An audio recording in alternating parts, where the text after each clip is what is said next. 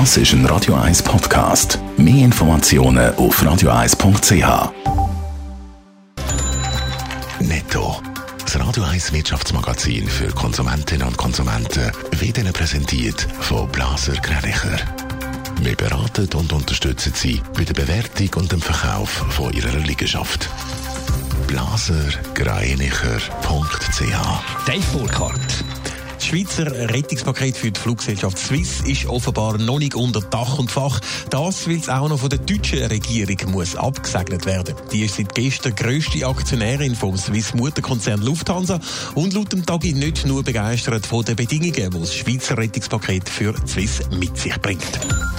Steuererleichterungen für ausländische Firmen haben in der Schweiz zu mehrheitlich nachhaltigen Arbeitsplätzen geführt. Das zeigt ein Bericht von der eidgenössischen Finanzkontrolle.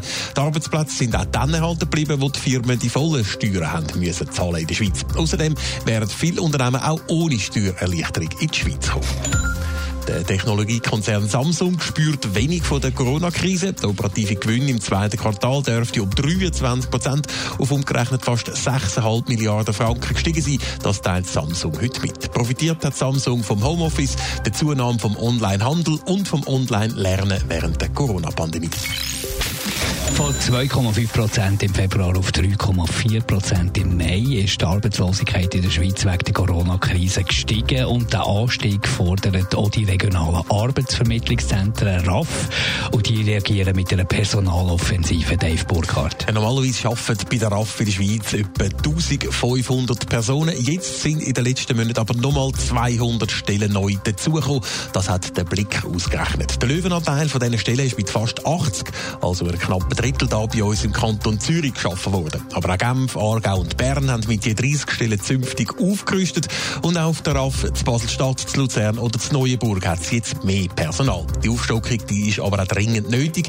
Die Erhöhung von der Arbeitslosenquote um fast 1% in drei Monaten bedeutet nämlich fast 40'000 zusätzliche Arbeitnehmende auf dem Stellenmarkt. 40'000 Arbeitssuchende wegen Corona in nur gerade drei Monaten. Da dürften noch zahlreiche mehr dazukommen. Ja, das ist leider immer noch zu befürchten und das haben sich auch die Kantone gedacht und sich darum auf den RAF personell vorbereiten. Sie, aber auch Personalfachleute gehen davon aus, dass der ganz grosse Ansturm nämlich erst nach der Sommerferien kommt.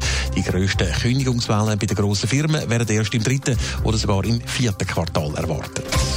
Netto. Das Radio 1 Wirtschaftsmagazin für Konsumentinnen und Konsumenten.